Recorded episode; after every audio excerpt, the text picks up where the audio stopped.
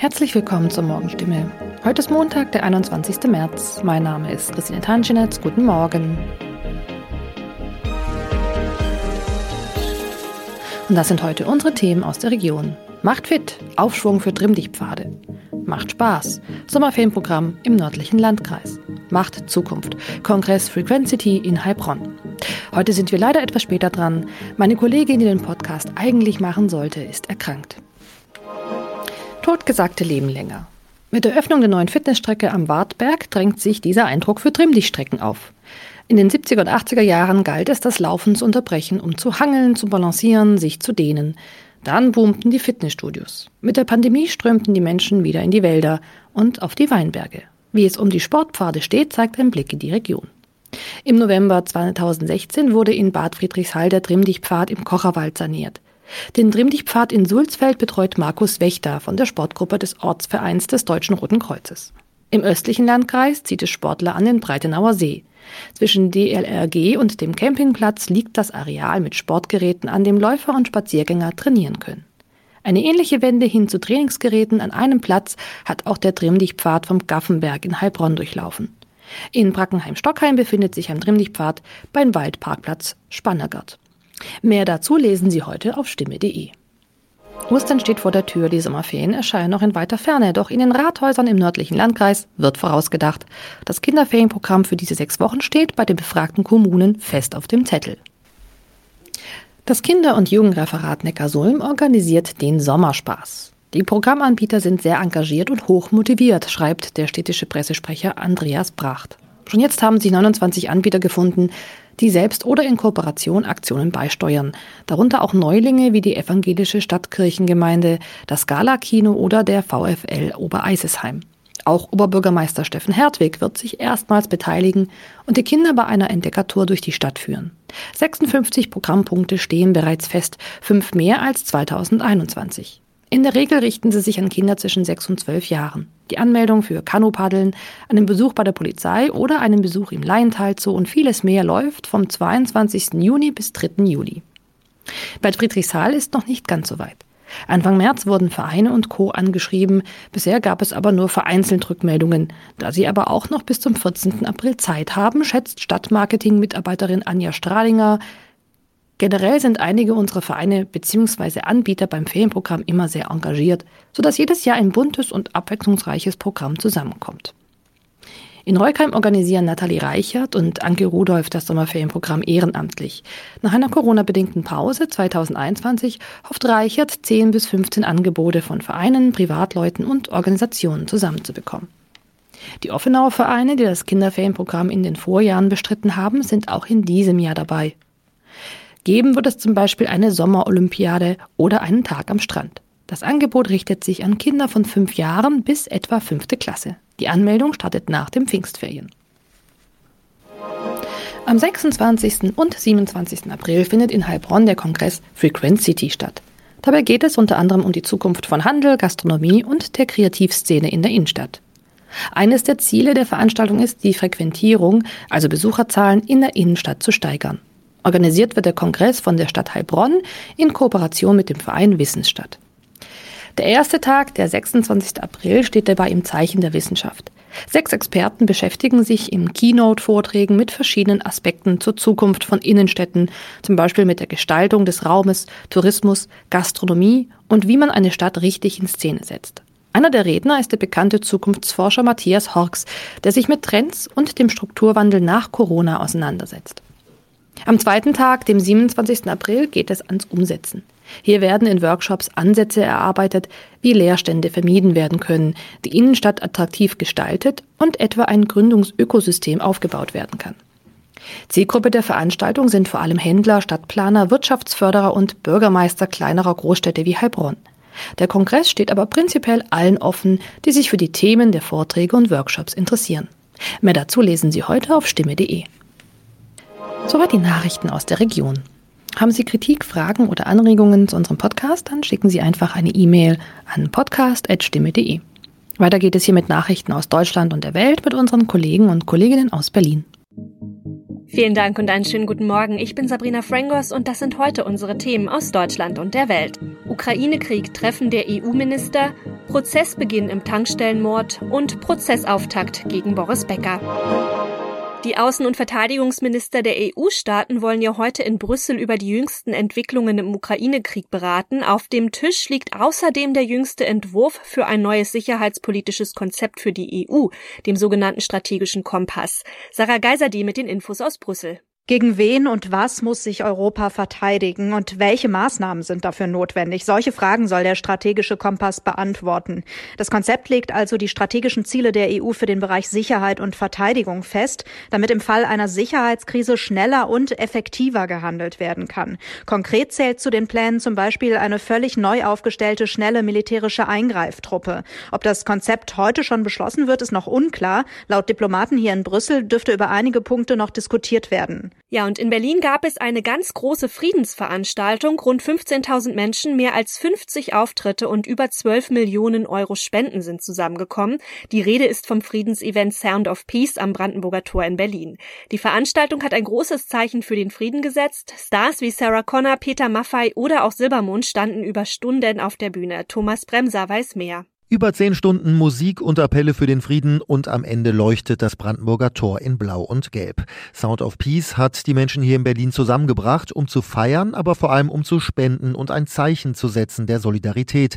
Es gab viele emotionale Momente. Westernhagens Hymne Freiheit oder eine Lehrerin aus Kiew mit einem ukrainischen Volkslied. Die Frau wohnt derzeit mit ihren beiden Söhnen bei Sänger Clüso in Erfurt.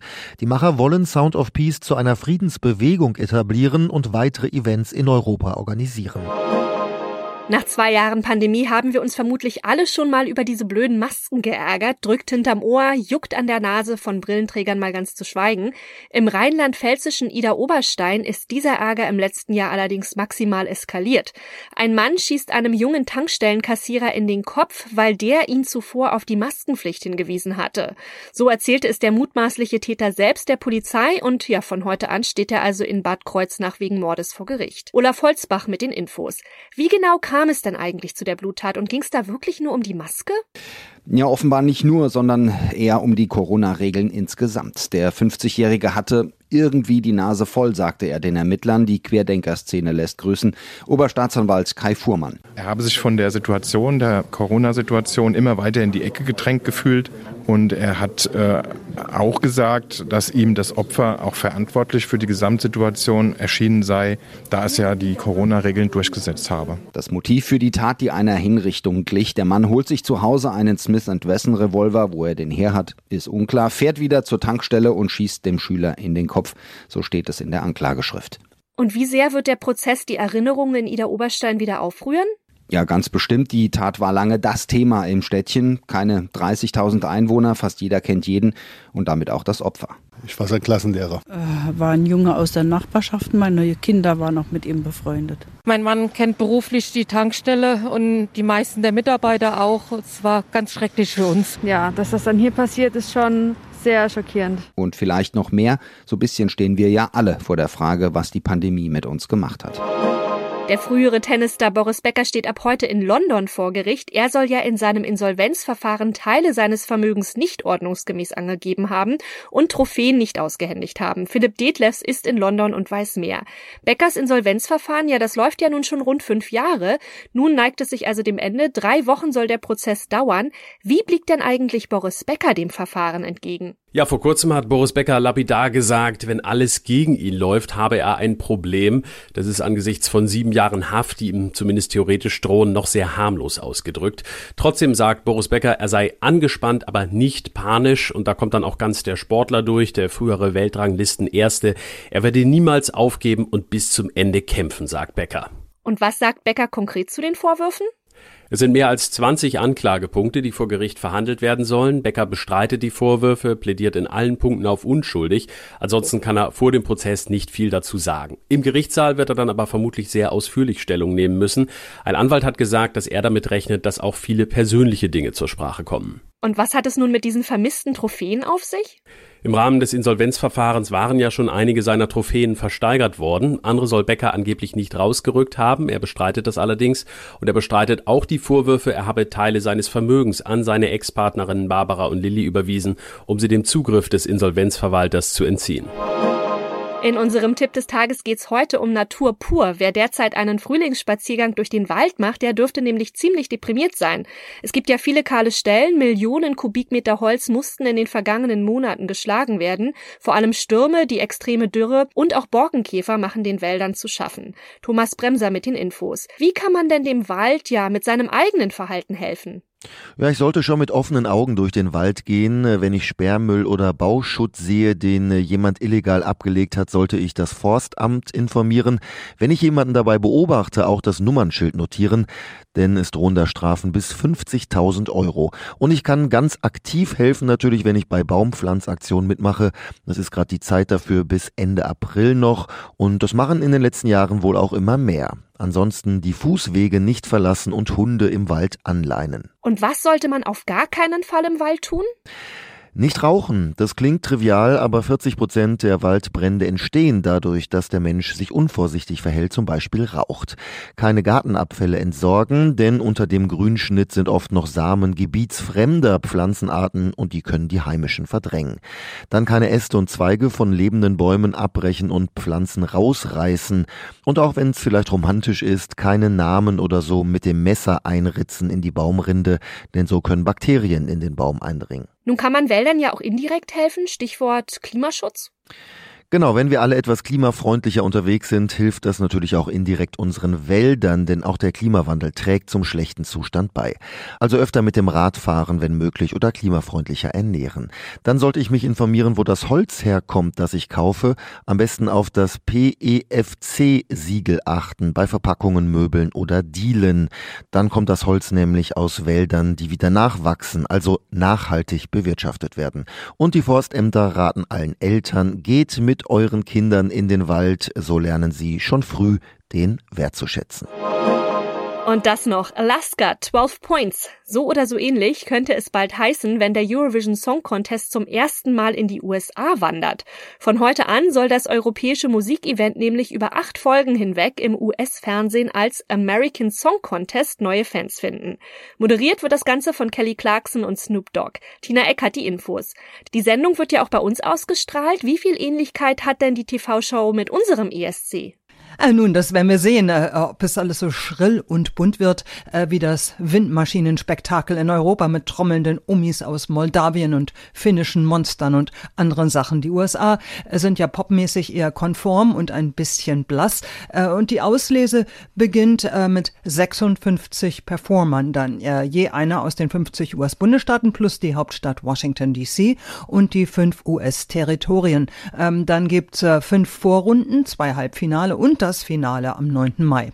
Noch ist nicht ganz klar, äh, wie die Abstimmung und die Punktevergabe angesichts der gewaltigen Zeitunterschiede funktionieren sollen, aber irgendwie wird man das schon hinkriegen. Wie bekannt und beliebt ist denn eigentlich der ESC in Amerika? Kennt man den da überhaupt? Den Eurovision, nein, davon haben die Leute hier noch nie gehört. Äh, fast nie jedenfalls. Das ist ja auch echt so ein Urgestein aus den 50er Jahren, lief hier höchstens mal in irgendwelchen Nischenprogrammen und es gab nur mal vereinzelt ein paar Stars aus Italien oder auch den Niederlanden, die in den USA Erfolg hatten. Das lag aber nicht am Song Contest aus Europa.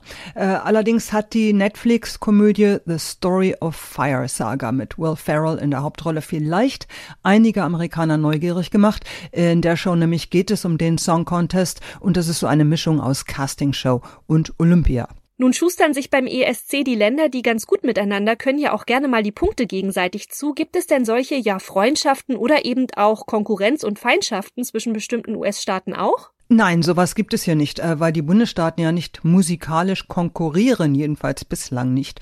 Es gibt kulturell vielleicht verschiedene Merkmale. Grunge aus dem Nordwesten, Country und Bluegrass aus dem Süden, Soul und Funk aus Chicago, Blues aus dem Mississippi Delta.